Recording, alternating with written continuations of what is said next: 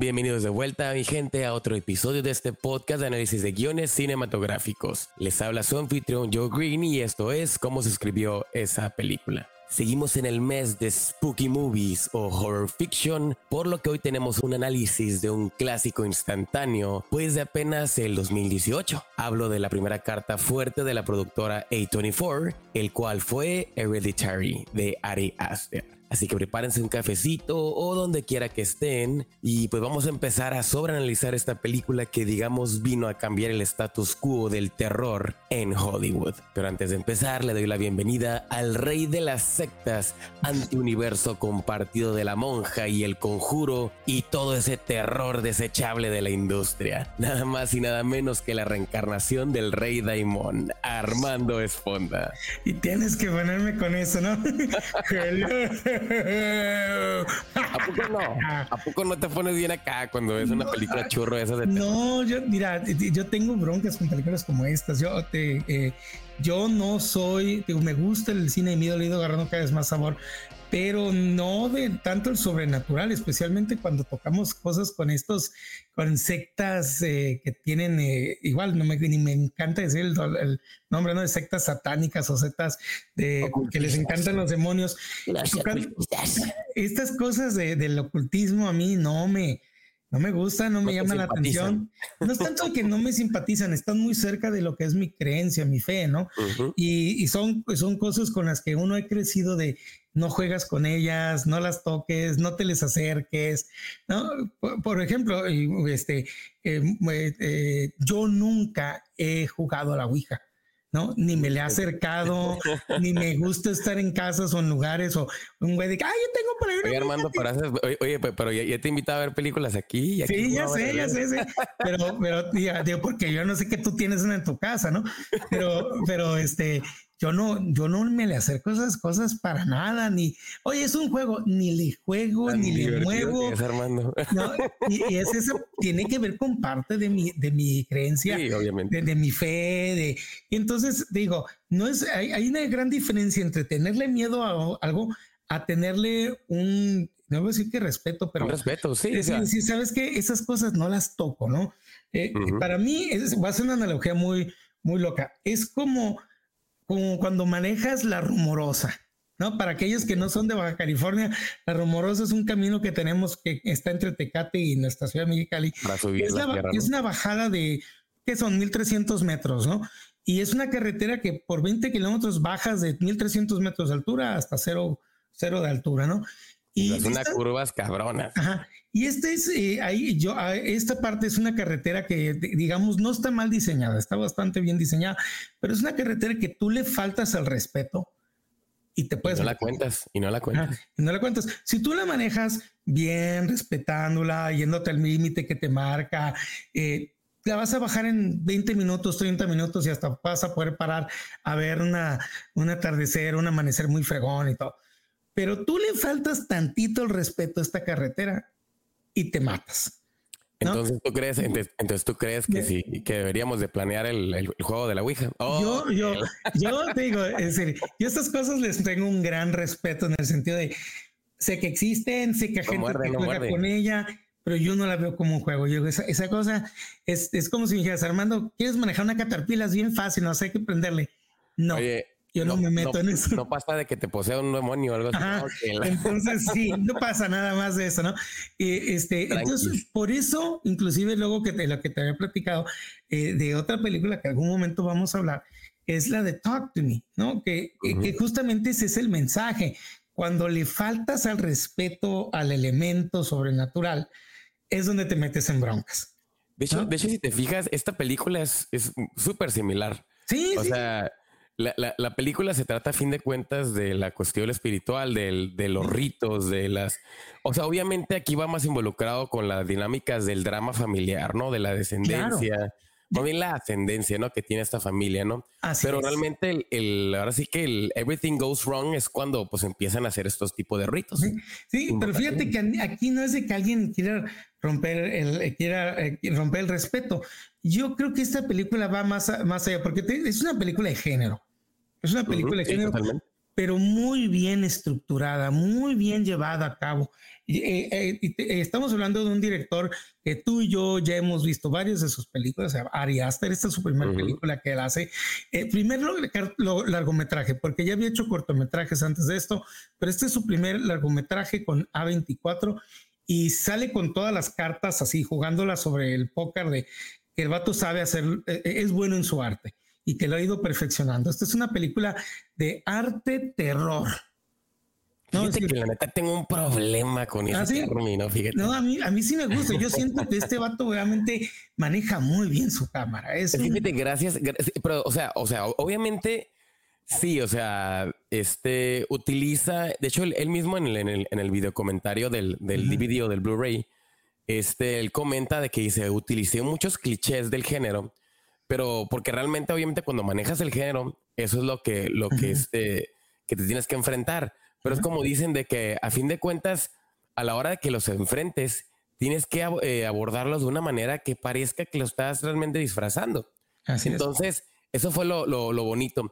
Pero lo que sí siento, que, digo, que es lo que no me gusta, que te lo mencionaba en el episodio pasado con lo de A24, es que realmente han mamado increíble a lo que es esta productora y en específico a, a, a lo que es Ari Aster y a este, ¿cómo se llama? Robert, el que es el director de The Witch, el director de sí, sí, este, sí. Robert Eagers. Robert, Eagers, también. Y es donde, tío, realmente que se creó este mame de poner ese, ese término del, del art, este horror art o el, ¿cómo le llaman también el, este, pues es como mira, lo que, el error elevado, ¿no? sí, yo creo que es eso. Yo creo que podríamos decir que es que no es, eh, hasta ahorita habíamos visto que, la, que normalmente el género del terror era un terror, era un género de un cine de bajo presupuesto.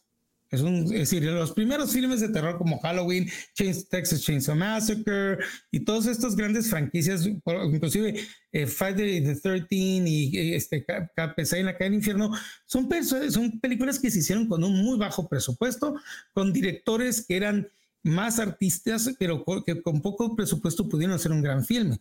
Y casi todo el género del terror es eso, es experimentar con la cámara y con el y con lo que tienes. Sin embargo, no lo habíamos visto, en mi perspectiva, yo no lo había visto llevado a un, a, una, a un nivel de un director que no solamente hace bajo presupuesto, pero que sabe perfectamente cómo colocar su cámara y trabaja muy bien con su director de cinematografía. Entonces, este, creo que la, cámara como la, como la trabaja Ari en esta película hace, hace, hace, ¿cómo te puedo decir? Hace blockings y hace, hace entradas de, de, sí, los setups que manejan, o sea, las transiciones es que manejan técnicamente desde las, las, maquetas, todas las transiciones. Sí, pero por ejemplo, o sea, a ser sinceros, o sea, yo te hago esta pregunta. Este, ¿tú crees que es la primera película o sea, que maneja este tipo de elementos así en, en teoría en la industria. Porque, a ser sinceros, para mí esta película incluso tiene muchas referencias a películas como este Rosemary's Baby. O sea, tiene realmente, o sea, no se hace una atmósfera, digamos, totalmente nueva, sino que realmente, obviamente, como es totalmente, pues digamos, todo lo, lo, lo, lo contrario a todo este tipo, por ejemplo, lo que decíamos del, del James Wan, ¿no? O sea, el universo de James Wan que se creó con Warner y todo esto. Es totalmente lejano a los James jumpscares y todo eso. Por eso como que la gente lo creo como que, uy, es una pauta nueva. Pero sinceramente a mí se me hace como que está volviendo a los orígenes de las películas de terror clásicas. O sea, porque pues, realmente yo, yo cuando miré esta película tenía una vibra increíble de Rosemary's Baby. Sí. pues ya sabemos quién es el creador de esa película. Sí, no, pero fíjate, yo este, este, y estoy de acuerdo contigo, pero yo a, este director lo que denoto un poquito más que los demás, que los están, es decir, Rosemary's Baby y podemos ir hasta The Omen. Tienen, tienen, tienen un film. fue un poquito más popero, ¿no? Sí, sí, pero tiene una cinematografía bastante interesante. Pero yo igual me voy a, me voy a pasar de aquí, pero decirte que esta película tiene un poquito de cálculo en su, en su, en su composición y en sus blockings de un, no te voy a decir, voy a decir el nombre, pero no es exactamente eso. Es un tipo Wes Anderson en donde calcula perfectamente cada uno de los blockings de sus personajes. De hecho, pues sí, pues sí tenía sentido porque realmente ambos manejan mucho lo que son el, trabajo con miniaturas, el trabajo de este, pues realmente el como que crea esa marca del diseño de producción. ya ves que muchos directores de que, por ejemplo, el Quentin Tarantino trabaja muy bien con su cinematógrafo. Este, porque se basa mucho que trabajar con filmes viejos. Este, Tim Burton trabaja también mucho con su diseñador de arte, porque realmente como depende mucho del tipo de diseño que manejan. Entonces, igual, o sea, Wes Anderson, al igual que Ari Aster, son directores que trabajan mucho con sus diseñadores de producción para crear realmente un universo más específico. Yo, yo, creo que incluso, o sea, porque si nos ponemos más piquis en este concepto del artista, yo creo que incluso Robert Eggers es más artista. Yo, yo creo que sí. Ajá, porque ya ves que él, este, él era director de, de, este, de plays, de obras. Ajá, sí. Y se nota ni se diga cuando es de Lighthouse. yo creo que estaríamos de acuerdo en ese sentido. Yo te pondría primero a Eggers y luego te pondría a, Aster. No siento que Ari Aster, bueno, nomás porque su última película ya sabes cómo salí yo de ella. Este, nomás que eh, te digo, siento que Ari Aster compone un poquito más su, su firme, digo. Es eh, más eh, manipulador realmente. Es, más y eso es lo que quiero llegar Ari Aster sabe manipular muy bien. Es decir, en la toma hay cosas que pone en la esquina o que pone en un cuadro que están ahí y te las pone para que, decir, para que no las veas. ¿Entiendes? Las pone en la esquina para que de repente un día te, de repente tú te digas, a ver, espérame, eso que acabo de ver, ha estado ahí todo este cuadrante, todo este tiempo. Es decir, tenemos 30 segundos en este o 40 segundos en esta imagen y hasta ahorita la noté o la acaba de meter el cabrón. ¿Entiendes? Ajá. Sí, hay, por ejemplo, y me voy a adelantar sobre un poquito la historia. Hay una escena que entra, que, es entre las primer, el primer acto, cuando la protagonista, que es este, Colette, que la vimos, esta, esta, mujer la vimos actuando en una película de terror ya, que era el sexto sentido, ¿no? Y que, que, ella regresa a este, a este arte, este género con esta película. Ella entra a lo que en algún momento había sido el cuarto de su abuela en la noche, están las luces apagadas y y, ella ve, se queda viendo el cuarto como si alcanzara, como si el polvo estuviera cayendo y creara una figura. Y tú estás como con ella de que, ah, eso no es una figura lo que estoy viendo. Hay, hay una silueta y se queda el, el 30, 40 segundos como tratando de enfocar y desenfocando la imagen y te hace una, tú, tus ojos están tratando de enfocar esta silueta, pero al mismo tiempo tú te quedas, a lo mejor es mi imaginación. Como sugestión, ¿verdad? Y, es, y esto lo hace constantemente en muchos de sus cuadrantes, ¿no? Inclusive hay, una, hay una escena que justamente Ari Aster ha dicho que es una referencia o técnicamente honor a la película de Halloween. Ok, luego te voy a platicar cuál es. Este, pero la puso este, otra vez para que veas cómo manipula. Yo sé, ya, sé cuál. El cuando están en la, en la, en la, escuela. En la escuela. por la ventana. Sí. No, no, no, no, no. No solamente eso. En la, en el pizarrón, todos los temas que están estudiando son una copia de los temas que estaban estudiando en la escuela en Halloween. Ándale, ok, ok, ok. Pero ahí están para que los veas, es decir, te los ponen en la espalda escritos tal y tal en el mismo orden. Y, claro, si tú sabes lo que estás buscando, te quedas como, mira este canijo que, pero si no, puede ser que de repente voltees y veas, oye, ese texto que acabo de ver, ¿era el de Halloween o no? Y entonces empieza a manipular tu atención. Eh, lo de las gaviotas, eh, ciertos cuadrantes, especialmente el último acto, tiene muchas imágenes en las esquinas superiores, izquierdas y derechas que tú tienes que subir. solamente cuando tengas el Blu-ray y le pongas la iluminación a todas las vas a ver. Y ya que las ves, ya que las ves te perturban porque dices, es que neta que durante todo este tiempo, durante estuvo esa escena, ahí estaba la imagen y no la vi o la vi, pero no lo quise ver. Entonces, e, esas cosas son cosas que son elementos que yo veo que, que Ari Aster se vuelve muy especialista en esta película, cómo coloca su cámara, las ediciones, los cortes, el hecho de que ella lleva muy bien el, el, trabajo o a qué se dedica el personaje de Colette, este, y lo utiliza también para la edición de su, de su historia, ¿no? Eh, ella se dedica a hacer miniaturas y las miniaturas tienen una, eh, son, justamente una de las herramientas. No solamente eso, son exposición. Sí, totalmente. Y entonces te quedas con que, qué manera tan fregona de hacer exposición. Eso sí. Pero entonces por eso digo, yo lo pongo en este nivel de que, de que muchos otros directores eh, eh, en los tiempos viejos que hicieron el tiempo, eh, que hicieron las películas de, de, terror, sí, ellos estaban experimentando con film, estaban experimentando con tomas, con iluminación.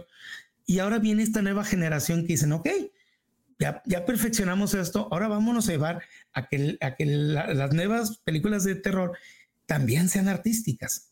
Pues es que realmente no, o sea, no debería de estar peleado la ah. cuestión de, de, hacer buen cine con el, con el terror. Lo, que pasa es o sea, tú lo mencionaste, el hecho de que como es, tiende a ser de bajo presupuesto, tiendes a hacer películas pues de fórmula para ganar dinero inmediato. Pues. Exactamente. Warner Brothers, o sea. Pero, por ejemplo, lo que pasa es que después de un tiempo, te digo, y lo mencionaste tú, cuando salió el conjuro, hubo una, una revivió el término de, terror, pero ¿qué pasó? Que los estudios otra vez se involucraron y vamos a hacerlas así y les hicieron una fórmula. Repitieron la fórmula y la volvieron una fórmula súper estúpida y nada más jump scares, entre ellos la misma monja 1 y Annabelle. Y, entonces, ¿qué pasó? Que la gente le bajó la estima de, ah, sí, películas de terror, jump scares.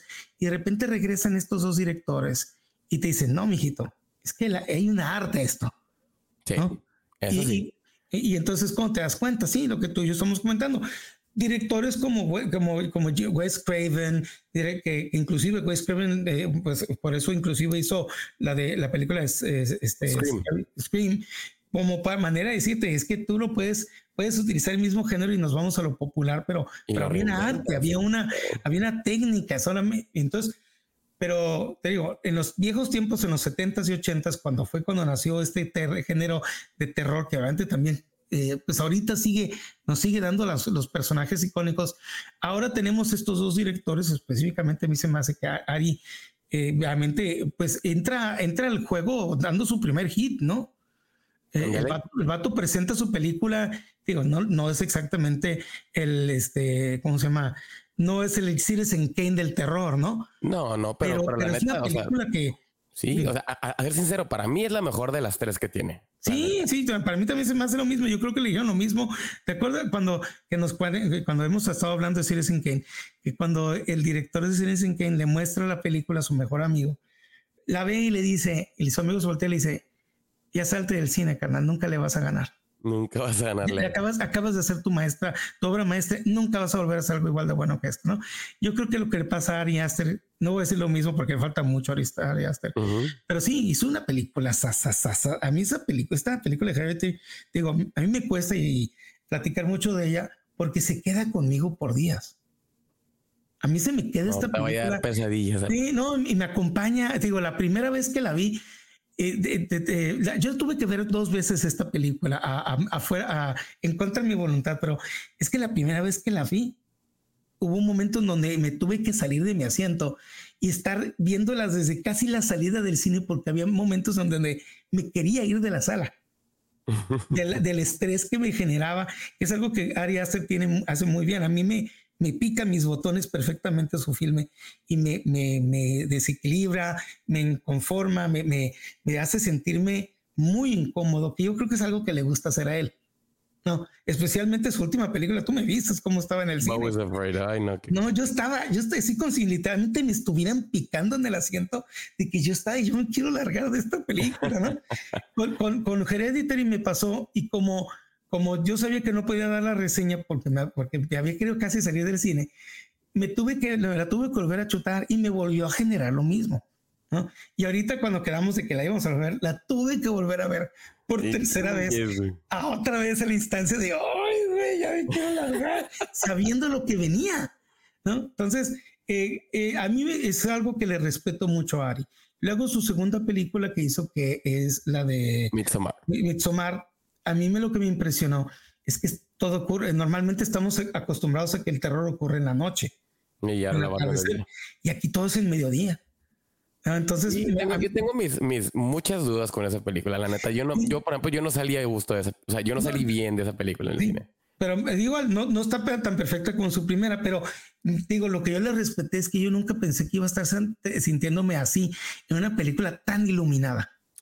Pues vimos una película del Nicolas Cage que es básicamente lo mismo. Ay, Dios mío. No, not the beast. oh, Dios mío. Qué pésima película. Ay, no manches. Tan mal actuada, tan sobreactuada por Nicolas Cage.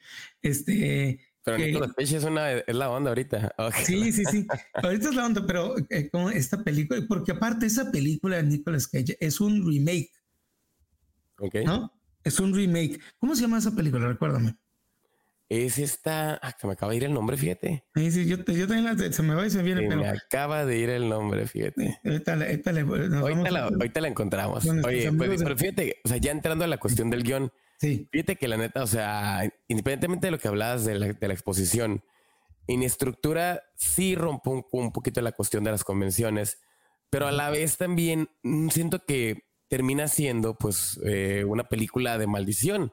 O sea, no tan alejada a lo que hablábamos con lo de esta Talk to Me, con El Aro, con esas películas de la Ouija, en el hecho de que todo se prepara en un punto donde tienes este incidente con algún tipo de, de acto, ritual, y ese ritual hace que pues todo se vaya a la fregada.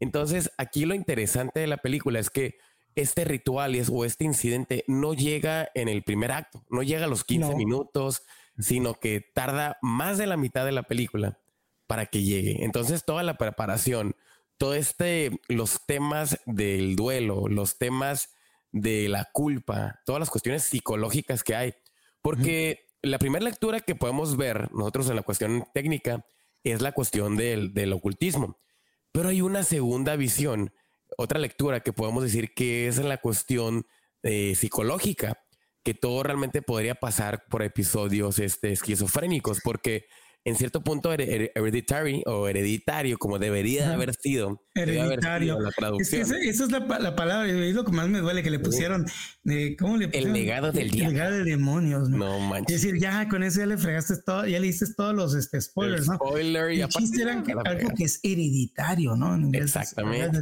Y ahí también tiene sentido el, el hecho de que, porque se puede decir que las enfermedades este, pues psicológicas o realmente, pues todas estas enfermedades mentales también son hereditarias, pues. También es, es, esto, y es algo que ella menciona, el personaje de Tony Colette menciona en, dentro de la película, que dice, ah, Annie, Ajá. Ah, Annie, que ella dice, bueno, yo la razón por la cual me separé y me alejé es porque yo tenía miedo que esto fuera hereditario, ¿no? Sí, o sea, te, realmente te dan todas las, las, razones, o sea, el hecho de cuando hablan de, de su familia, eh, lo que fue con su padre, la muerte, el, suicidio de su hermano, porque este, ya ves que le decía de que su hermano, que su mamá quería meterle todo tipo de cosas en la cabeza a su, a su hermano, todo eso. Entonces te dan todas las ideas, esto de, tanto el, hecho de las posesiones, como también en las cuestiones de las creencias y las cuestiones psicológicas, ¿no? Entonces, son las dos visiones de que siento que este, o lecturas que predominan para esta película, ¿no? Así pero bueno, Armando, entonces, eh, ya entrando a la cuestión de los actos, fíjate, yo no sé tú, pero yo encontré cuatro actos en esta película. es lo que estaba, estaba yo analizando también cuando la vi la película, porque iba contando. Y sí, yo me había quedado la primera vez, luego que estaba traumado, eh, con tres actos, ¿no? sí, y luego ahorita que la estaba viendo, sí, yo te podríamos decir que, que, que tiene cuatro, es una película de cuatro actos sí. En este sentido, sinceramente. El primer acto que básicamente, pues para, vámonos rápido con la, cuestión del análisis, porque pues ya sabemos que la gente, pues esperemos que todos los, los que estén escuchando ya, han visto esta película, entonces vamos a hacer una, una recapitulación. Sí. Y vamos a dar los puntos principales para decir cómo realmente se estructuró esta película. ¿no? Entonces, el primer acto, o sea, a mí me gusta cómo empieza la película porque nos da este, esta leyenda en pantalla, así tipo Blade Runner, tipo Star Wars, tipo esto, en que realmente, o sea, esta, esta leyenda desde ahí nos, nos pone, número uno, el tipo de tono que va a haber en la película, ¿no? O sea, está hablando de que es un funeral. Eso, ¿cómo, le llaman estas notas que son las que, las que pones en los periódicos? Eso es una esquela. Es una, esquela. Así se le llama. O podríamos decir eh, también son las notas que se hacen eh, como para dar, este, ¿cómo se llama? Un reconocimiento a esta persona, pero... pero... también es como la informativa, ¿no? O sea, por ejemplo, son las que pones en el periódico, ¿no? Cuando dices de que el funeral va a ser en tal día, eh, en tal lugar. Sí, sí, sí, es este, se me, se me acaba de ir el nombre, pero básicamente es un anuncio de una esquela en donde se le avisa a la comunidad, pues, tal persona fallecido y que a las personas que estén interesadas va, pueden atender a tal misa tal día, ¿no? Exactamente. Y, con, eso, con esa imagen se me hace interesante porque tú no estás esperando que una película empiece con eso, ¿no? No, pero lo, pero lo, interesante es que, o sea, ya lo hablábamos antes con la película del Padrino. O sea, son eventos que nos introducen a todos los personajes de una manera muy interesante porque ni siquiera nos tienen que mencionar luego este reiterar los nombres, pues.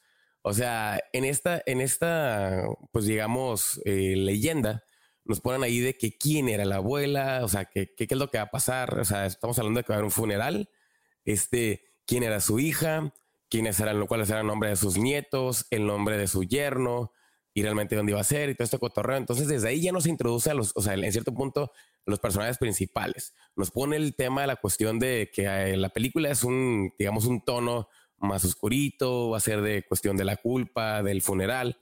Entonces, a través de esta primera secuencia del funeral, este, empezamos a conocer a cada uno de ellos, ¿no? El hecho de este, quién es Peter, el hecho del doctor, el padre, que es como que el, más preocupón.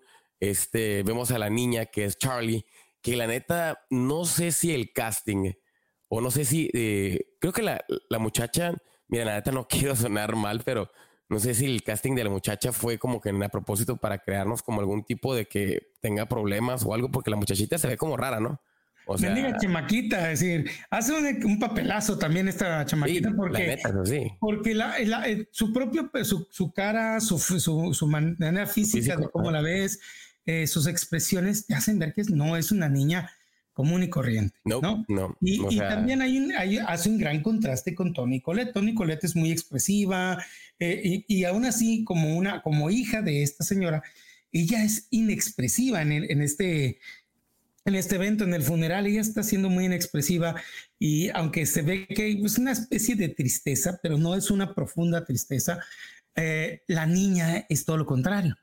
Ella sí se le ve en el rostro completamente, este, moralmente eh, este, sufriendo y al mismo tiempo este, no está no está, no está contenta, está muy incómoda ahí. Y claro, está dibujando, pero su, cara, su tristeza, sus ojos, la manera como, inclusive ese sonido que hace, ¿no? que luego vamos a platicar. Ah, no, lo hagas, no lo hagas, no hagas esas cosas.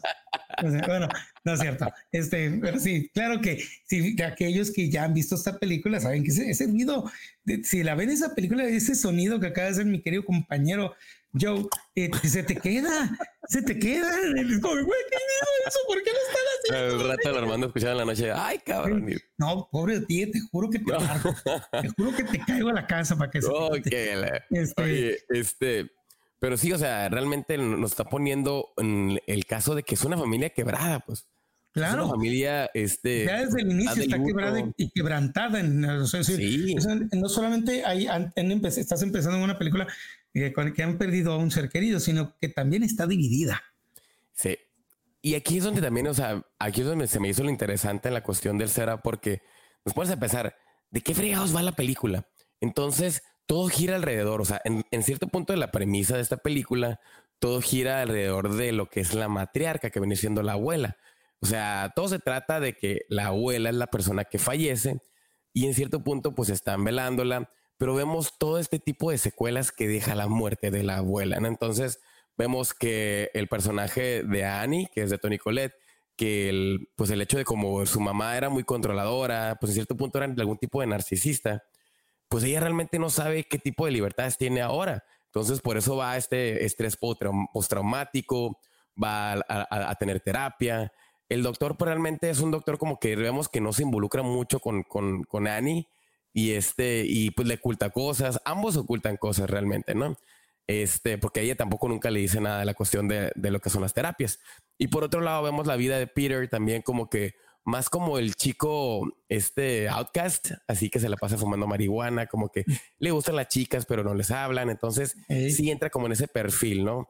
Y por otro lado, como ya lo habías mencionado, la cuestión de Charlie, que también es una niña, como dices, que está pues totalmente fuera de los eh, estereotipos de las chicas, digamos, este, populares americanas, ¿no? Entonces, ah, es una, y, y, se ve también la relación, cómo, eh, cómo todos los miembros de esta familia han tenido una relación muy distinta con la abuela. ¿Sí? ¿no? Es decir, Annie, que realmente eh, lo sabemos a través, me gusta aquí eh, la, manera como los diálogos hacen la exposición, en donde la, misma Annie llega y en el, el mismo servicio dicen, Yo no entiendo quiénes son la mitad de los que están aquí presentes. Se ve que mi abuela y yo nomás no teníamos una relación intervalo diciendo. Y luego cuando está en la casa, ya que regresan del funeral, le dice al esposo, que es un psicólogo, oye, es normal que no sienta nada o que me sienta así. Y el esposo le contesta como buen psicólogo, ¿no? Tú debes de sentir lo que debes de sentir. Y ya. Es decir, lo que estás sintiendo es lo que debes de sentir. Y si no sientes nada es porque no lo debes de sentir y ya.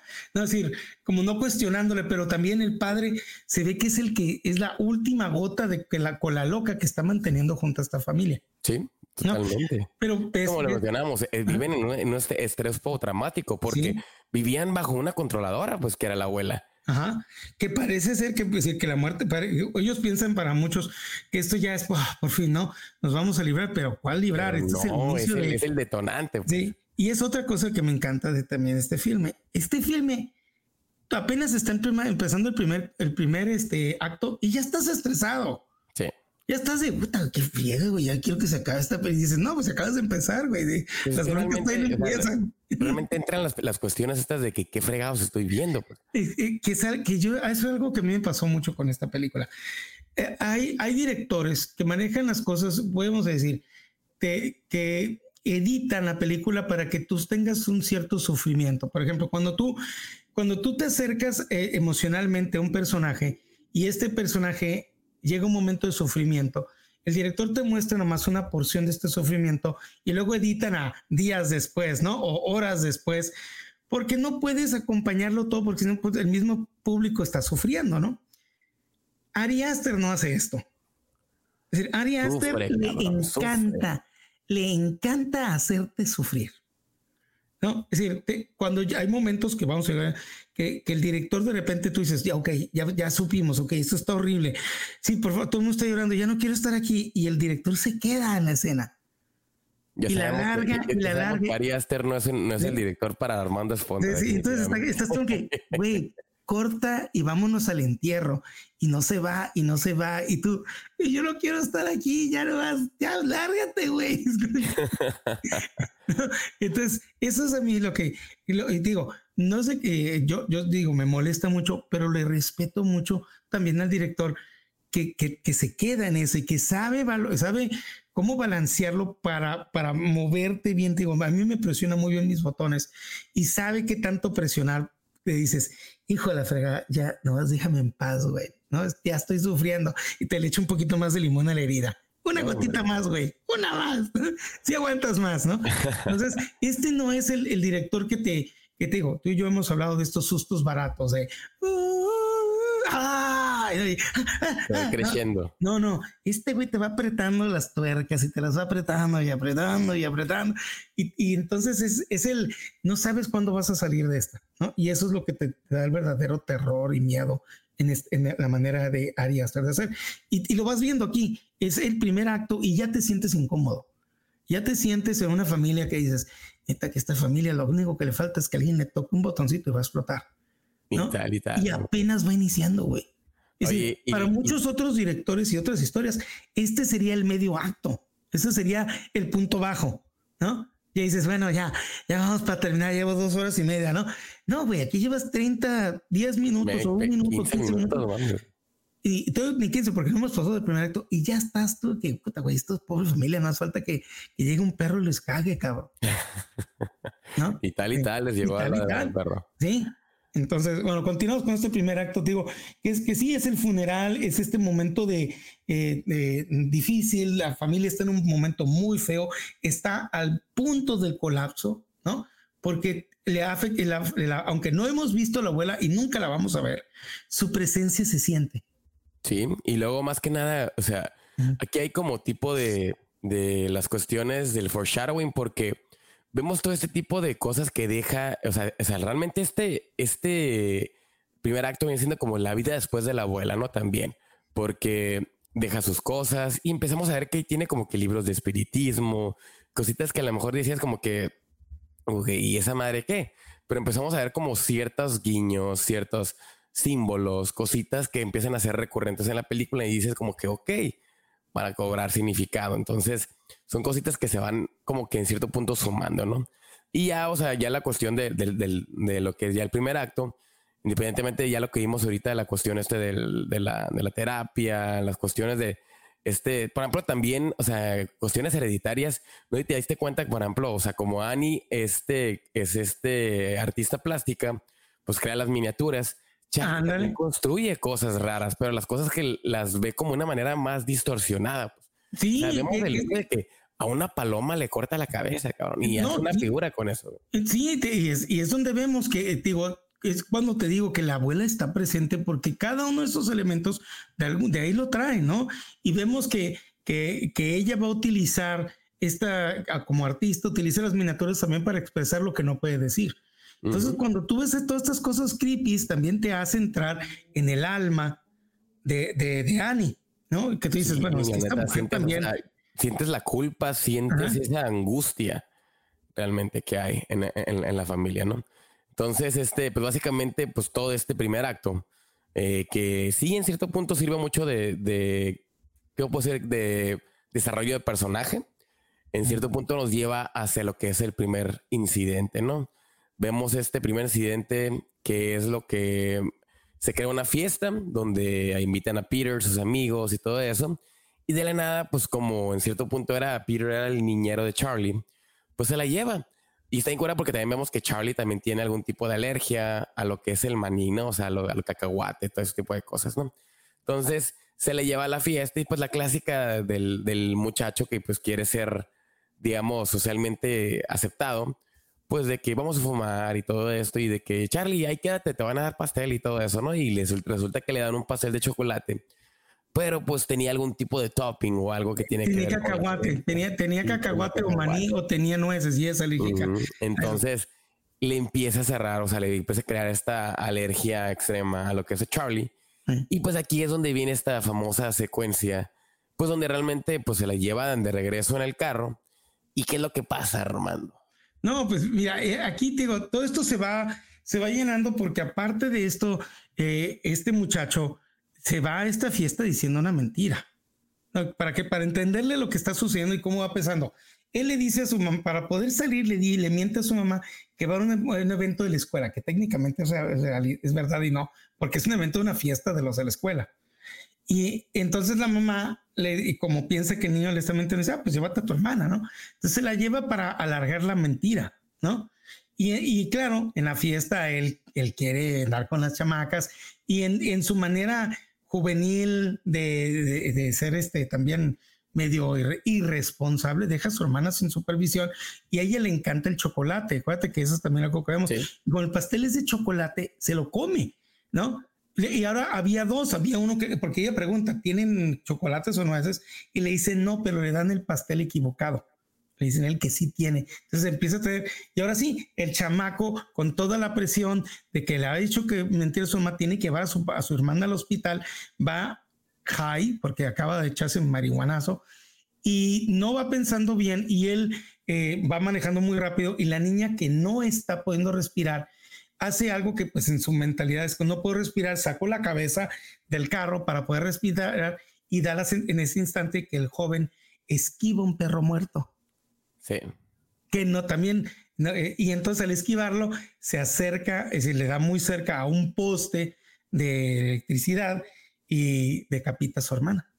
Sí, pero no te diste cuenta que ese poste tenía el logo, tenía sí, sí, sí, sí, sí, sí, sí, todo esto, y ya cuando tú ves por segundo tercera esta película te das cuenta que nada es accidente. Incluso, incluso, por ejemplo, todos los elementos que mencionabas en, la, en, el, en el salón de clase y todo eso, eh, estaban hablando ellos de como determinar, de, de, algo, un pedo así de predeterminación, de que todo está, o sea, que realmente son personajes que no tienen libertad para escoger, que todo está destinado para ellos. O sea, cuando están hablando que le hacen unas preguntas que son como de, eh, están hablando creo que es de, no sé si de la, de, de la filosofía griega, ¿no? Pero este, mencionan todo este tipo de cosas y realmente te da a entender de que ellos, o sea, están destinados a que esto pasara. Es que la abuela ha manejado, ha manipulado todo esto para que igual ella, ella había hecho todo para que su herencia, su, sus hereditarios lo, lo, tuvieran. Por eso también luego vamos a hablar del hermano, porque esto no lo hubiera. Eso, eso ya se revela un poquito tardecito, ¿no? Ah, sí, pero vemos que todo esto está remarcado, todo esto está predestinado en cierta manera. Y entonces. Oye, pero a ver, o sea, neta, no sé tú, pero esta la reacción del hermano cuando se para después del, del, del madrazo. Neta, yo no he visto ese tipo de reacciones en otras películas, ¿eh? O sea, por eso lo que te digo. esa, esa, es la escena en la que yo estaba de, güey, ya me quiero ir de aquí.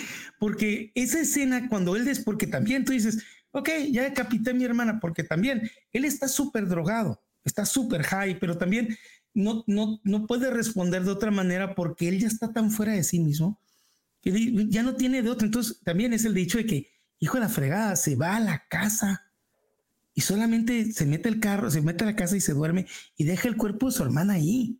Sí. Y, y tú no, lo, deja en la, lo, deja en la cama, ¿no? O sea, no, que en la cama, lo deja en el carro. Es que creo que sí lo deja en la cama porque acuérdate que luego en una miniatura este se ve que en el, en el se ve la cama de, de, de Charlie y está el, el, el, cuerpo sin cabeza. es que no me digo, yo me, yo me quedo con la idea, yo siempre me quedo con la idea de que el chamaco llegó a la casa y se metió a la cama y, como con la peor de sus irresponsabilidades es lo que hace. Deja a la hermana en el carro y se mete a la cama. Y cuando, cuando lo ves despertar es como, pues, ¿qué voy a hacer, güey? Ya todos nos que pasa. Y el grito de... pero el grito de Tony Colette es el que a mí, el que, no sé a ti, pero a mí es el que me tiene, me rompe el alma. Pero Ari Aster se queda en la escena, es decir, no sé, ¡ah! Y dices, qué feo. Y, luego todavía es un flachazo rápido de la cabeza y, con todas dices, Y dices, claro, aquí viene el corte, vámonos directamente al, al funeral, ¿no? No, ni madres. El pinche Ari se queda un minuto en esto de... Y, y, tú estás no has entrado en la cabeza del actor, en la cara del actor, que también es una excelente actuación de este chamaco, eh, The Wolf, y, y el vato así completamente valiéndole madres, ¿no? Y, yo, y la, la, unión de las dos cosas es la que te genera el terror de la mamá está ahí llorando y te la imaginas llorando ante el cadáver de su hija sin cabeza. Y este güey completamente ido. Y tú estás de güey, yo me quiero ir de aquí. Yo no, yo no tengo por qué estar aquí. Esta es una escena que yo no quiero estar. Y el director no se está yendo y tú estás, pinche cabrón, ya corta, Anita, salte de la pinche escena, ¿no? Eso es lo que me hizo, cuando, fue cuando me di cuenta este cabrón nos quiere poner en la peor de la situación. Y todavía no hemos salido del primer acto, ¿eh? No. Es que todavía. Pues realmente es, el, el, el, incidente, realmente es la transición al segundo acto. ¿Eh? Porque podríamos decir que el segundo acto venía siendo ya lo que es la muerte de Charlie y ¿Eh? pues es la vida después de, de, Charlie. Porque aquí es donde ahora sí que es un nuevo mundo para la familia, porque era una familia de cuatro ahora la convertimos en una familia de tres, ¿no? Sí, pero digo, todavía digo, como que te estoy diciendo, ah, ¿tú crees que las cosas están mal? No, ahora sí, bueno, ahora vamos por la segunda y apenas el segundo acto, es decir, que todo se va a poner peor. Sí. ¿Mm? ¿Mm? Entonces, si te fijas, o sea, ahora aquí volvemos a, las cosas que era del primer acto, como la terapia, pero ahora en un punto donde, pues ya va más por el hecho de como un tipo de, de cuestión de, o sea, literalmente ella es una, es, eh, tiene sonambulismo, ¿no? O sea, y te lo explican en la película. Pero también, ya si te fijas, funciona como algún tipo de zombie ella el hecho de que, ¿y ahora qué hago, cabrón? O sea, murió mi hija, murió mi madre, pues puras tragedias, la, la familia, la culpa, todo esto. Entonces, aquí es donde también, o sea, obviamente los personajes se encuentran de manera, pues, más vulnerables. Y tú sabes perfectamente que los personajes vulnerables frágiles son los más manipulables en la cuestión de qué de los, de los, de los cultos, de las sectas.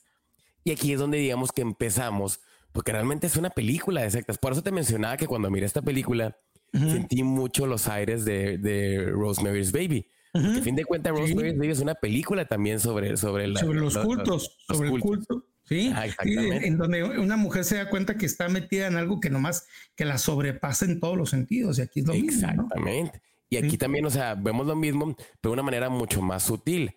En el hecho de que conoce esta persona, este personaje que es eh, John o Joni, ah. que este, que en cierto punto ella le dice, está, yo comparto el dolor contigo, yo perdí una de mis hijas, hijas o hijo, ¿no? Creo que fue, ¿no? Y este, entonces, en cierto punto, pues vemos como que aquí este inicio de como algún tipo de amistad o un vínculo en el que ven conmigo, o sea, un café, algo, quieres sí. contornear. Eh, la cuenta que la conoce está muy interesante porque ella primero está en el grupo de ayuda, esta mujer, un grupo de ayuda. y de repente. también. Ah, pero tal vez dices, pues la primera vez la ves ahí en la esquina Y, el momento en donde la por primera vez la conoce es un día que, que ella llega, llega tarde, llega tarde en la noche y está en porque todo esto está captado desde, de la perspectiva de ella detrás del volante. Me encanta, porque la, ves la casa, ves así donde se reúnen y como que dice, no, hoy no voy a estar con estos cabrones, no, no quiero estar. Y da el reversazo y cuando voltea para salir, está esta mujer allá afuera. Y frente a su y, y, está incurada porque su introducción allá al, al a este, ¿cómo se llama? A, ser parte de los personajes es, es, es, así como que, ay, güey, ¿qué onda? ¿Tú quién eres? ¿No? Y tan fácilmente entra en su, en su familia, en su corazón, porque la siguiente escena es un café donde pues las dos comparten su dolor y su y, ella comparte en, muchos de sus dudas y sus broncas y sus grandes temores con ella, ¿no? Oye, pero, pero no, no, es que eso sí, no vas como hacer énfasis. Antes de esa escena, vemos esta famosa también la escena donde están los tres, este, de la familia eh, comiendo. Ay, un punto donde entra el, pleito de discusiones en el hecho de que le dice que yo ni siquiera te deseaba, cabrón. Es, es que le a ver las revelaciones de la mamá sobre su hijo son terribles, es decir, terribles que entiendes porque obviamente eh, todo este estrés que existe entre ellos dos es, es horripilante, ¿no? Sí, eh, entonces te, da a entender de que, o sea, pues realmente dice que ella nunca quiso tenerlo. ¿No? Y, que, y, que, y que lo iba a abortar. Ella lo iba a abortar y que no lo pudo abortar. Entonces, las revelaciones. También, o sea, el, la revelación esta de que ella estuvo estaba bañada en este tipo que tiene, de... Que es sonámbula, que despierta un día y está frente a la cama de su hijo con el tiner y con un cigarro. A punto de para matarse. Sí, entonces, pero aparte, digo, hay muchas cosas que se van revelando sobre la vida de la abuela y de ellos, como por ejemplo, ella se le revela a su hija antes de que muera que, que cuando, cuando ella tiene, la tuvo a ella, la abuela regresó hasta tratar de tener una vida con ellos y que empezó a amamantar a, la, niña más pequeña. A Charlie. Ajá. Sí, entonces tú digas, neta, que todo aquí está enfermos, ¿no? Pero ves que estos problemas mentales, familiares, van en muchos casos y a muchos niveles, ¿no? Y que, que, Tony Colette realmente tiene muchos traumas que sacar adelante porque ha hecho cosas horripilantes en su vida, ¿no? Eh, pero de la manera como, como le dice a su hijo en la mesa, en el pleito, neta que es terrible, terrible, que yo no, yo no le deseo eso a ni, al peor de mis enemigos. No. Y fíjate que yo siento que, que, el, que mucho tiene que ver con la, o sea, el sonambulismo y todo esto, tiene que ver mucho con la cuestión del subconsciente también, que en cierto punto siento que el subconsciente de, de, de Annie, este, no quería, por ejemplo, tener al niño por la cuestión de este tipo de herencia que hay, cuestión este, pues macabro que se va a, a, este, a revelar con el, con, en, unos momentos, ¿no? Pero tiene que ver mucho en el, hecho de la relación que tenía con su madre. Entonces, por eso, todo ese tipo de detallitos que nos está soltando aquí, Ari Aster, van a cobrar todavía más importancia. Pero, todo esto le da una gran riqueza a la historia, porque es la atención, y ya que vas a encontrar, ves que hay miles de niveles y niveles y niveles. Y, todo esto va, va incrementando el estrés, va incrementando el, los, el misterio. ¿Qué está sucediendo en esta casa? Porque sinceramente hasta este punto todavía la mitad del público no entiende qué está pasando. No. Yo, yo estoy como que, ¿qué, estoy viendo? ¿En qué me han metido estos canijos? ¿No? ¿Hacia dónde voy? Eh, y, y, y, porque realmente la historia avanza con las muertes nada más. y de repente ya es a partir de este punto donde entra esta muchacha que da este giro sobrenatural. Sí, aquí es donde entra, como dices, la, la cuestión de las... Del, del esoterismo, de las cartas, de sesiones espirituales. De las sesiones espirituales, porque pues ya después le dice esta mujer, porque, se, la encuentra, se la encuentra, y estoy haciendo mis air quotes, se la encuentra saliendo del supermercado y la otra, no, te tengo que decirte una cosa increíble en mi vida y yo quiero decirte que tú lo hagas porque yo ya me pude comunicar con mi hijo, ¿no? Es decir, ¿no? y le enseña, la lleva a su casa y le, le, hace la, la, la aquí. La sesión de ocultista. Ah, la sesión ocultista para que donde le dice, mira cómo puedo comunicar con mi hija y, o mi hijo, y yo te voy a enseñar para que lo hagas tú, ¿no? Y ella le, le como dulce nuevo, le entra y, y, se lo, y vemos cómo ella despierta a todo el mundo en su casa para decirles, mira lo que he hecho, ¿no? Pero no les va bien a ellos. Y realmente aquí es como, pero lo, lo, interesante es que es como una nueva oportunidad para Joan, para, Annie, porque Annie no tenía ya motivaciones. Claro, un personaje ya básicamente muerto, o sea, emocionalmente. Sí, y esto le da una nueva vida, pues. Sí, no, pues es una trampa genial. Por eso, porque ella en ella entra esta sensación de esta es mi segunda oportunidad, ¿no? Oportunidad que no tuve, que tuve que perder. Y también ella piensa, esta oportunidad es para la puedo utilizar para acercar a mi familia, para tratar de armar un puente, establecer este puente con mi hijo, quien mi relación está en el peor momento, ¿no?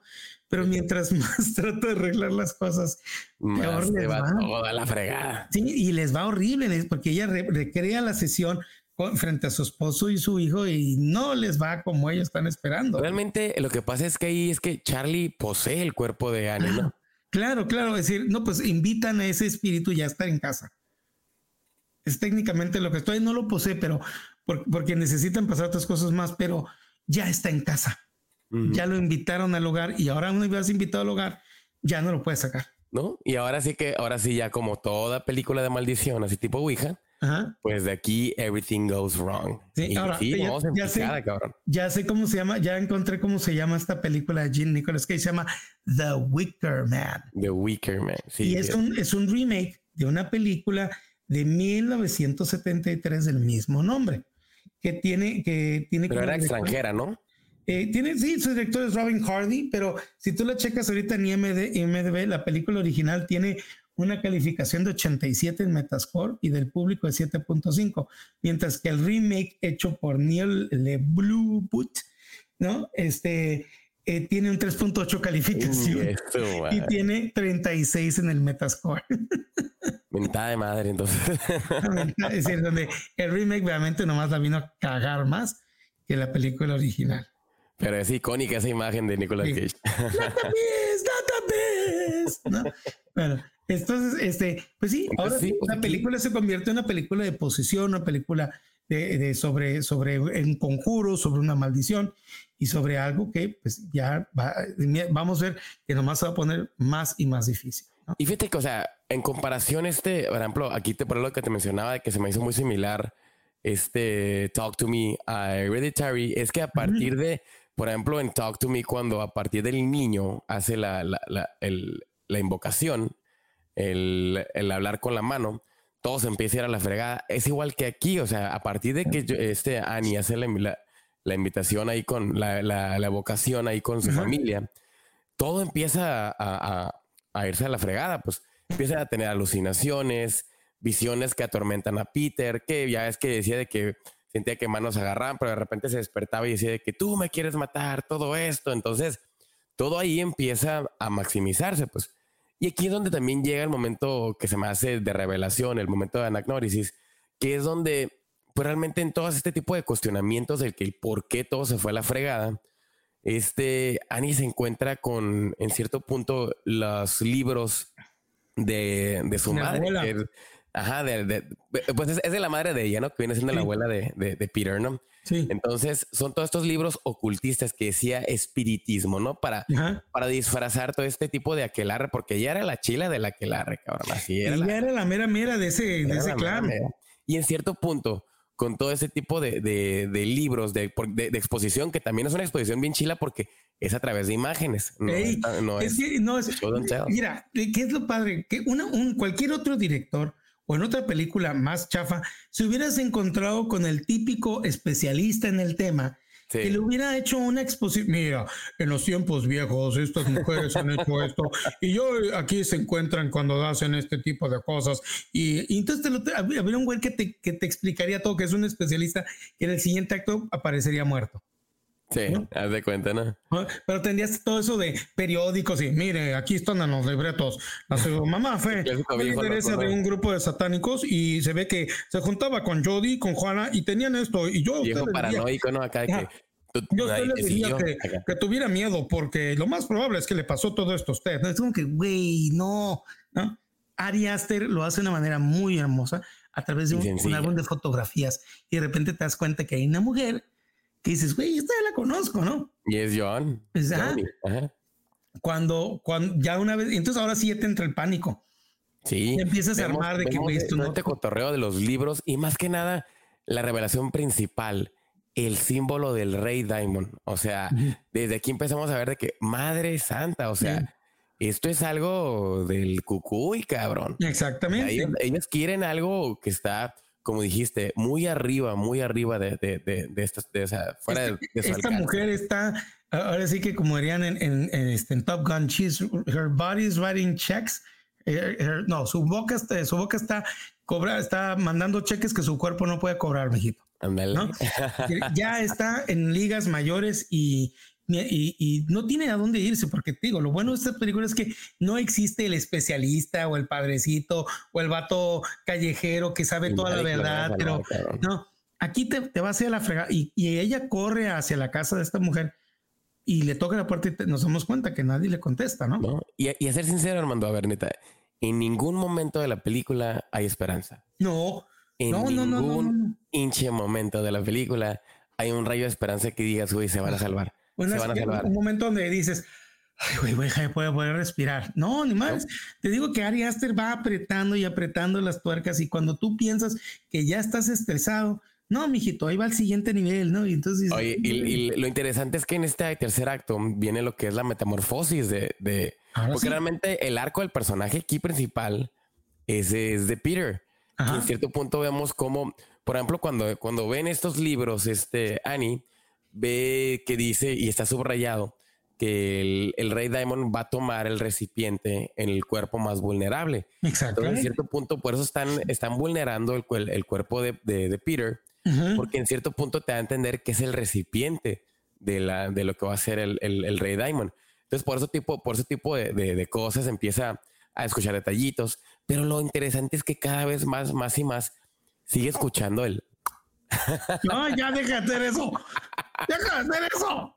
Maldita sea. Sí, sí, sí. Pero eso es, fíjate, y eso es locura.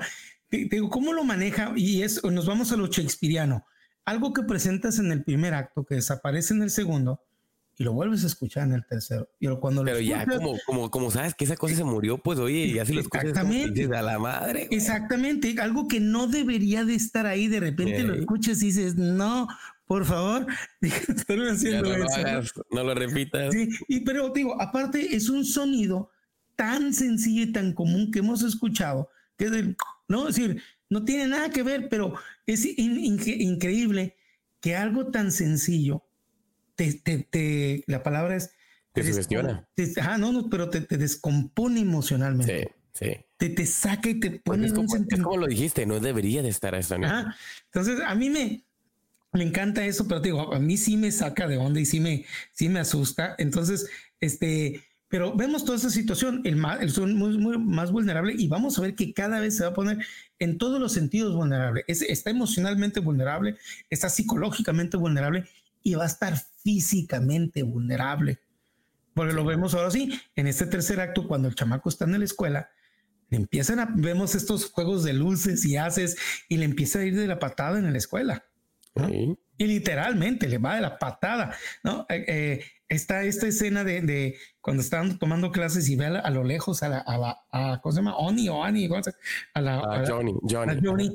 que, y, y, es increíble que dices, ¿cómo puede ser que le esté escuchando lo que le está diciendo del otro lado de la calle? Porque claro, le está echando un conjuro en donde técnicamente está expulsando su alma, ¿no? Y entonces entra, entra esta otra eh, entidad y entonces vemos cómo, le, cómo cuando levanta la mano, la levanta toda trastornada y se da unos golpeteos horribles contra la pared y contra el pupitre. Pues viene siendo como la primera posesión, podríamos decir. Sí, técnicamente, ¿no?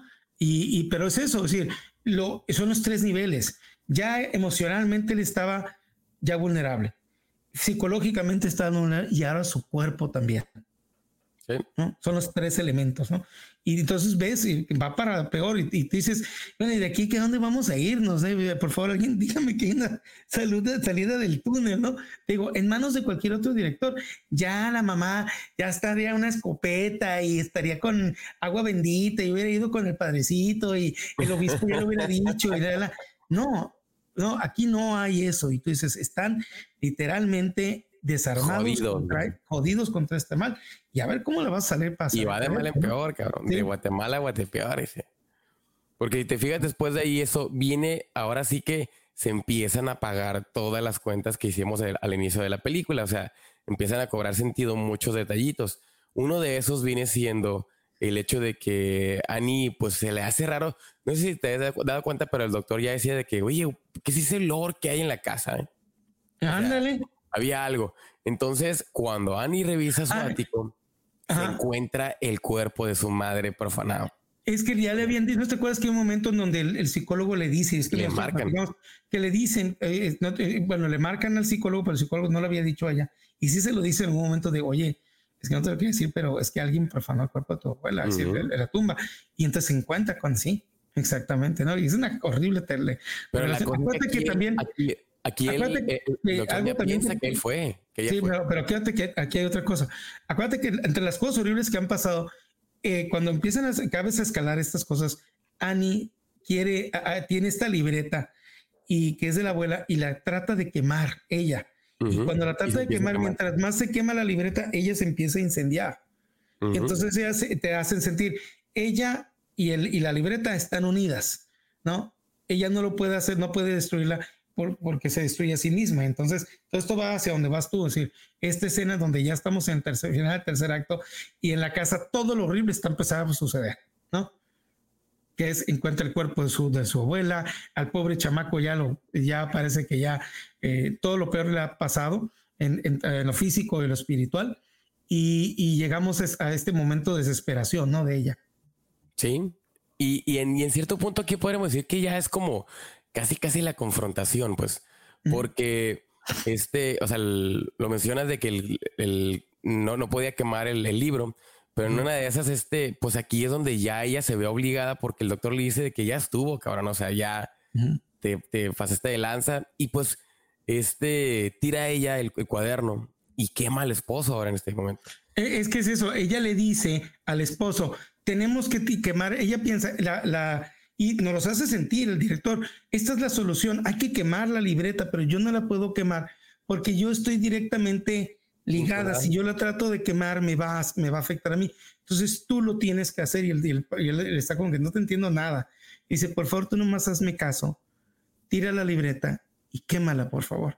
Y en cuanto hace eso, el esposo se incendia. Pero la cosa es que ella, ella, este, el, como él no la quiere agarrar, ella la avienta otra vez de nuevo al fuego. Y es donde él se, quema por completo. Él se quema, se incendia por completo, ahora, pero ya no inmediatamente. Y vemos cómo inmediatamente entra un flash de luz. ¿eh? El actor que es el, que, es el, el, Es Ray Stevenson. ¿Cómo? Creo que es Ray. no, Ray Stevenson es el, el, que se murió, el que, que, que salió ah, en, ah, en, en Azoka. Ah, sí, cierto. este es el que salió, el actor que salió en Stigma y que salió en The End of Days. Fue un actor muy famoso en los 80s, 90s. Ahorita te voy a decir cómo se llama, porque... Fíjate, como en más que nada en Stigma o en The End of Days, el día final del... Él, se llama Gabriel Byrne. Gabriel, Byrne. Gabriel Byrne, sí. Muy icónico en los 80s, 90s, en las películas. de... salió a ser como villano, sí. Y también salía en las películas de Michael Mann y varias ahí de, de esas spookies también. Mira, él salió en The Usual Suspects y salió en The Days, Miller's Crossing, ¿no? Entonces sí, sí es muy... Y, pero te hace un papelazo aquí, él hace un papelazo y, vemos que en ese momento que él se incendia, en, en ella hay un flachazo y ves que algo entra en ella, porque hasta su, su, su cara inmediatamente cambia a seriedad, ¿no? Algo la posee a ella también. Que realmente eso es lo que la lleva a atacar en cierto punto ya la confrontación final, eh, a, a lo que siendo Peter, pues. Entonces, porque Peter llega a la casa y este todavía no trata de entender qué es lo que está pasando. Y lo primero es que se encuentra a Annie su madre, pues queriendo matarlo. Ya, ya es poseída, ya. Ya poseída. Entonces vemos a corte todo esto a la, a, la, a, la, resolución donde a fin de cuentas, este, pues Annie en un momento ya de, de desesperación, pues en su posesión, se empieza a cortar ah, el cuello con una cuerda, ¿no? O sea, sí, o sea, muy horrible. Fíjate que hay algo que, que, que se me hace muy curioso de la cuestión de la imagen del Rey Diamond cuando, cuando lo ve en el libro. El Rey Diamond trae, eh, viene como en un tipo de camello. Y trae a su, a su costado, trae un bolso con tres cabezas, cabrón. Ajá, Entonces, ¿qué te da a entender ese tipo de tres cabezas? O sea, Puede ser la cabeza de la abuela, porque el, cuerpo cuando está profanado no tiene cabeza. La cabeza de Charlie y la cabeza de, de Annie.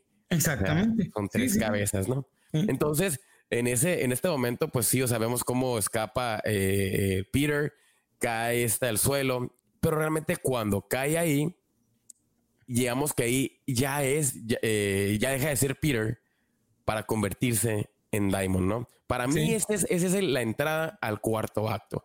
O sea, realmente el cuarto acto de esta película dura, viene siendo como si fuera el epílogo. O sea, te dura cinco minutos, cabrón. Y, este, y vemos esa parte, ¿no? Que ya es cuando, que, que, que lo peor de todo y que tiene a hacer es eso, que él, que él no tiene finales felices, igual como pasa con Rosemary's Baby, ¿no? Es decir, que, que tiene estos finales, también lo que pasa con The Omen, que no son finales felices. Este es el final en donde esta persona. pero lo bueno es que no es el clásico final que voltea la cámara y. No, no, no, no, no, no. es, es, es, nomás, es trágico, es terrible. El, el mal gana, ¿no? Y, y, el chamaco es poseído, es decir, termina. pero, pero, a ver, o sea, la neta, Armando, aquí, o sea, hay como varios análisis que, que te dan a entender porque al último, cuando saca la película, este Peter hace el... Entonces, mucha gente dice que realmente este Charlie terminó poseyendo el cuerpo de este de, Peter porque Charlie era la verdadera descendiente del rey Diamond. Lo que pasa es que, o sea, o sea, todo esto pasó porque te fijas, ella, este, eh, la, la, mamá tuvo una hermana y un, digo, tuvo una hija y un hijo. El hijo trató de, o sea, eh, por eso se decía que el hijo se suicidó porque su mamá quería que, fuese el recipiente, el... recipiente del rey Diamond, pero no, como no pudo, pues realmente eh, tuvo que esperarse a la descendencia que viene siendo los hijos de los hijos de. Primero tuvo, este pero primero tuvo el hijo y, eh, cuando tiene el hijo es cuando es esa, esa, separación entre la mamá y la, la entre la niña y la mamá que dice yo no te quiero en mi vida entonces tiene que esperar a, la segunda, a Charlie. Porque y por eso mamanta a Charlie. Que en teoría sería como que lo lógico es que, oye, ya tuviste al niño, entonces desde ahí poseelo. Pero no, o sea, porque el niño era un recipiente muy vulnerable que realmente no era la, reencarnación este, del rey Diamond. Entonces Charlie vendría siendo, porque al último, cuando vemos esta escena, de la, en teoría, la estatua del Rey Diamond, es, trae la cabeza de Charlie, cabrón. Sí, sí, sí, sí. sí. no te fijaste, pero la estatua trae como una manita que es como la manita torcida cuando quedó así para arriba la mano de Peter. Sí. Cuando estuvo en la escuela. Sí, sí, sí, es lo que te digo. Entonces, sí podemos decir como que en cierto punto Charlie era la verdadera reencarnación del Rey Diamond y este, y pues tiene que poseer el cuerpo de, de, de, de un, de un varón también. Ajá, y ahí es donde pues ya. Puede, ser, ese es un buen nivel. Yo ya digo, después de eso yo ya no quería saber nada. Ya no quise saber nada. Yo dije, yo ya sí, digo, para mí es eso, es, es una película que es devastadora porque aparte gana el mal, ¿no? Digo, no hay esperanza, nunca se te dio la esperanza, eso es algo que tú quieres tener, dice, no, por favor, dime que va a haber un, final en donde el bien gana y terminas con no. Y Nelson, cabrón. No, no, y Aster es que nunca te lo dio, si tú te lo imaginaste. Estoy seguro que si tú hubieras una una, una conversación con él de, oye, güey, no mames, güey, es que, ¿para qué me, para qué me dices eh, este, esperanza? Güey, yo nunca te la di. Tú querías tener esperanza, pero yo nunca te la di. Y en ninguna parte de la película es eso.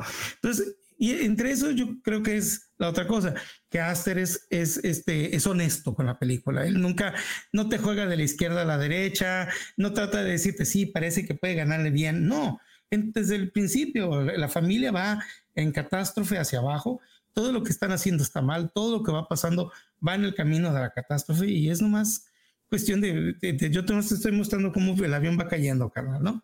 Y sí, tal y tal, el, el, downward spiral.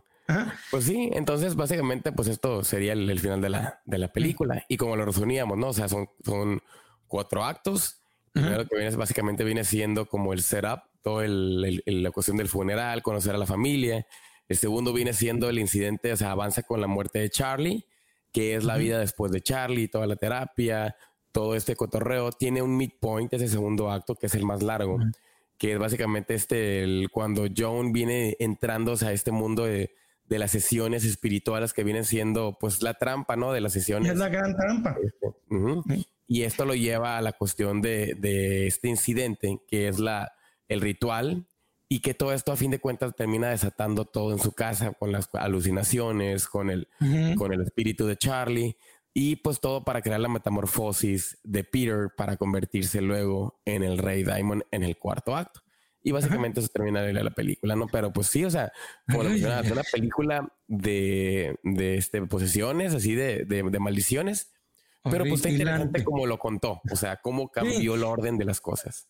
Eh, que es, ahí viene la parte que es lo interesante de esto, güey. Es, es cómo narras la historia, eh, cómo llevas al, al público, cómo lo vas manipulando, cómo lo vas atravesando a través de todos estos momentos. Y digo, es una historia, digo, como yo creo que el otro director que vemos hablando hace lo mismo. Con The Witch te va también entrando en un momento en donde nunca te ha dado esperanza, pero es ese viaje que realmente es lo, novedoso, ¿no? Eh, digo, y regresando sobre estas, estas películas de los ochentas, también era lo mismo, ¿no? en este caso, eh, eh, son en muchos películas como Texas Chainsaw Massacre, en donde nomás tampoco no hay mucha esperanza, ¿no? No. Y, y, aunque claro, como los estudios requerían un final técnicamente feliz, pues tenía que saber la, la Final Girl o algo así, pero aquí no hay Final Boys, Final es que, Es que también más que feliz son, son es, es algo para secuela, pues. Ah, sí, no, ya haces un IP, haces tu marca IP y aquí ya no hay nada de eso, ¿no?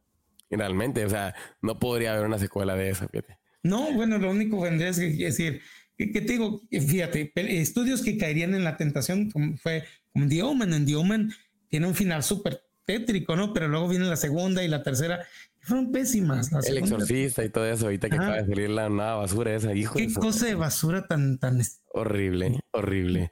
Oye, y, fíjate que en el episodio anterior hablábamos de, de Black Phone, de que, que era improbable que saliera una secuela. Y si hay una secuela, pero afortunadamente no es una película. O sea, es un cortometraje. O sea, esta película de, de, hay una película que produce este todos los años el, el, el canal Shooter, que es básicamente un servicio de streaming de terror que solo está en Estados Unidos. Así es. Entonces, cada año produce una película que se llama VHS, ¿no? Entonces tiene VHS 94, VHS 88 y este año tocó, el, tocó VHS 85, creo que fue, o 84.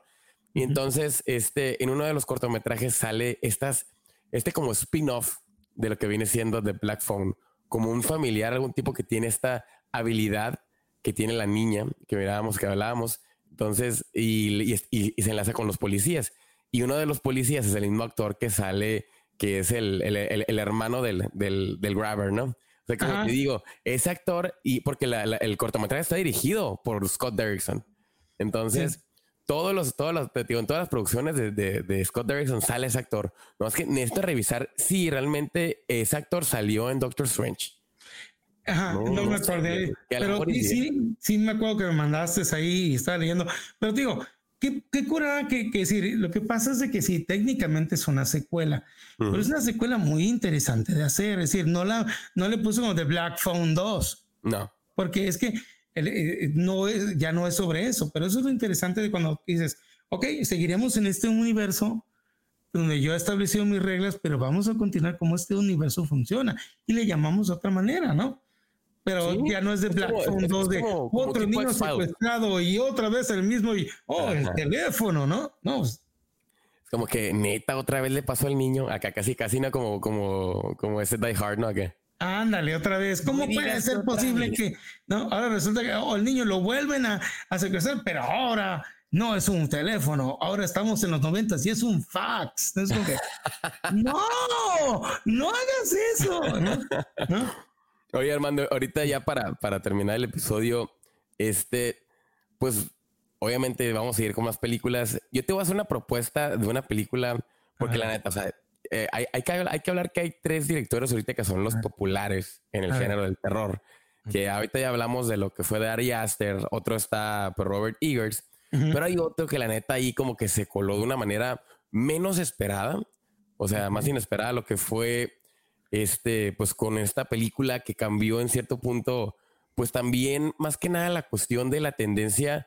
Ya es que Hollywood estaba metido increíblemente en el mundo de la nostalgia y, de repente llegó pues esta tendencia, pues como mucha gente, mucha gente dice, la inclusión.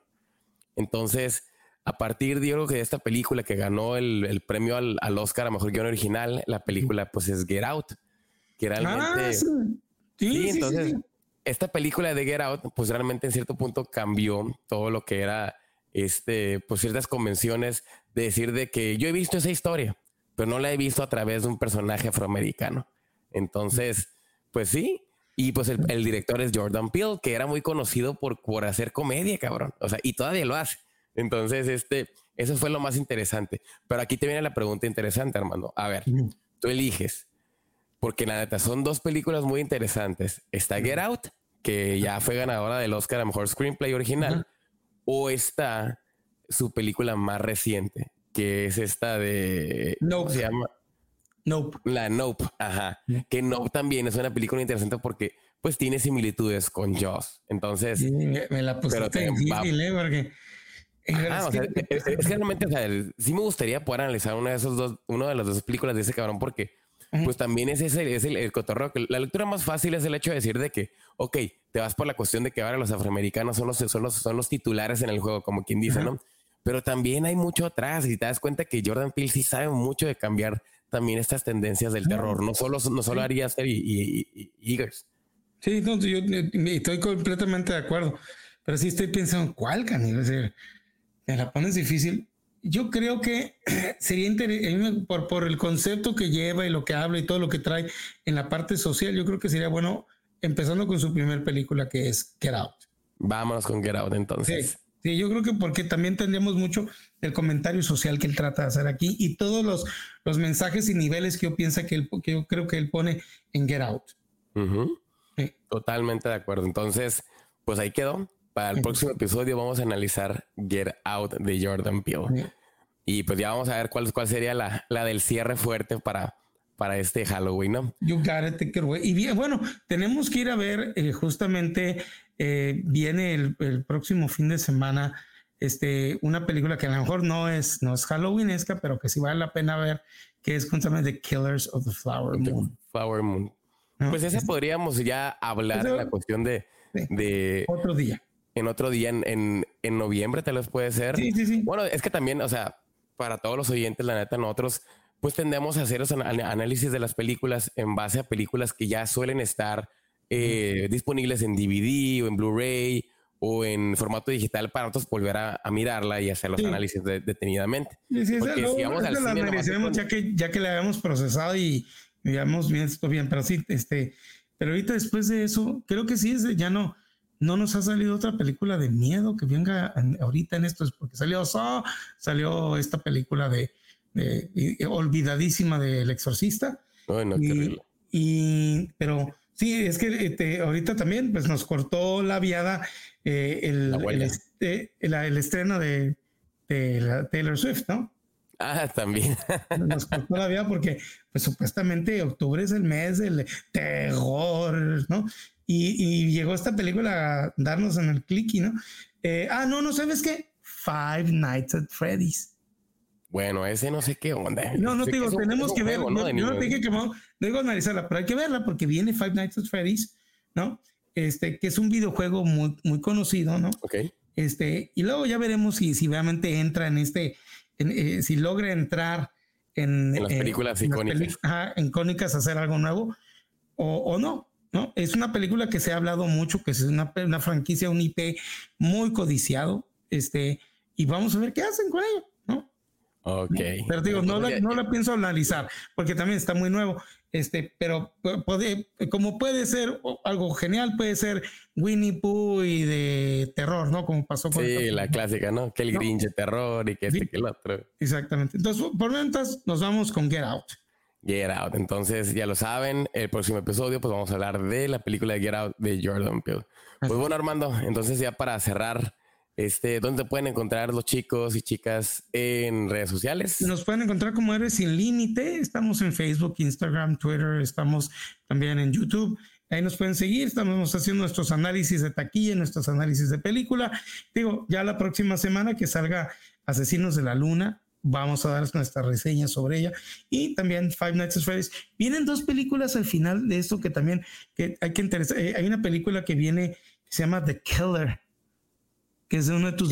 Ah, pero, pero esa es la, de, la del David Fincher, ¿no? Ajá, que digo, que son tus directores favoritos. Y hay también una que hace este director que hizo de, de Big, de, este, ¿cómo se llama? que hizo también esa película del cometa que iba a estar en la Tierra, que sale Leonardo DiCaprio. ¿Cómo se llama? Este, Don't Look Up. Ok, ok, ok, sí, sí. Este vato va a sacar una película que se llama El poder de los, de los centavos, que en, en inglés le pusieron The Money. Ok. Y he escuchado muchas cosas buenas de ella también. Pues este es el, el, director que hacía las de aquellas con el Will Ferrell, ¿no? ah, exactamente. Que, pues es que el, nuevamente le dicen el estilo de película de él es como que la, la video essay movie. Fíjate, él es como los directores que hacen videos, ensayos de YouTube pero los lleva a las películas, ¿no? O sea, fregoncísimas con, pues con la que hizo de, esta del, del, vice, del vice president. Exactamente, y, pero antes de eso hizo esta película sobre la caída de la bolsa del 2008, ¿te acuerdas? Sí, era la gran apuesta, le pusieron en español. ¿no? ¿cómo se este, llama en inglés? Pero esto tiene que ver, otra vez va con su película que esa es un análisis social y tiene que ver, y, y esto tiene que ver, creo que va con la cryptocurrency con la cripto, con la criptomoneda, ¿no? No con el terror, sino con el terror de la, de la economía, cabrón. Exactamente. Así es. Pues, pues bueno, Armando, entonces este, pues ahí quedó, chicos. Este, ya saben dónde encontrar a Armando para que vayan y este, estén pendientes de todos los datos y noticias del medio. Pero por favor, no se peleen con Armando, que Armando no Hombre, no se anda con chistes. ¿eh? yo, les, les hago ahí su, buena guerra, ¿eh? Va a ser su Halloween, dice, su noche de brujas, cabrón. Pues bueno, Armando, entonces este, pues nos vemos en, el próximo episodio y pues estamos pendientes aquí de, de más películas de terror en este Halloween, en este mes spooky. pues bueno, Armando, nos vemos en el próximo episodio. Y este, yo soy Joe Green y pues este fue otro episodio de este podcast de análisis de guiones cinematográficos llamado ¿Cómo se escribió esa película? Ahí nos vemos, mi gente. Hasta luego.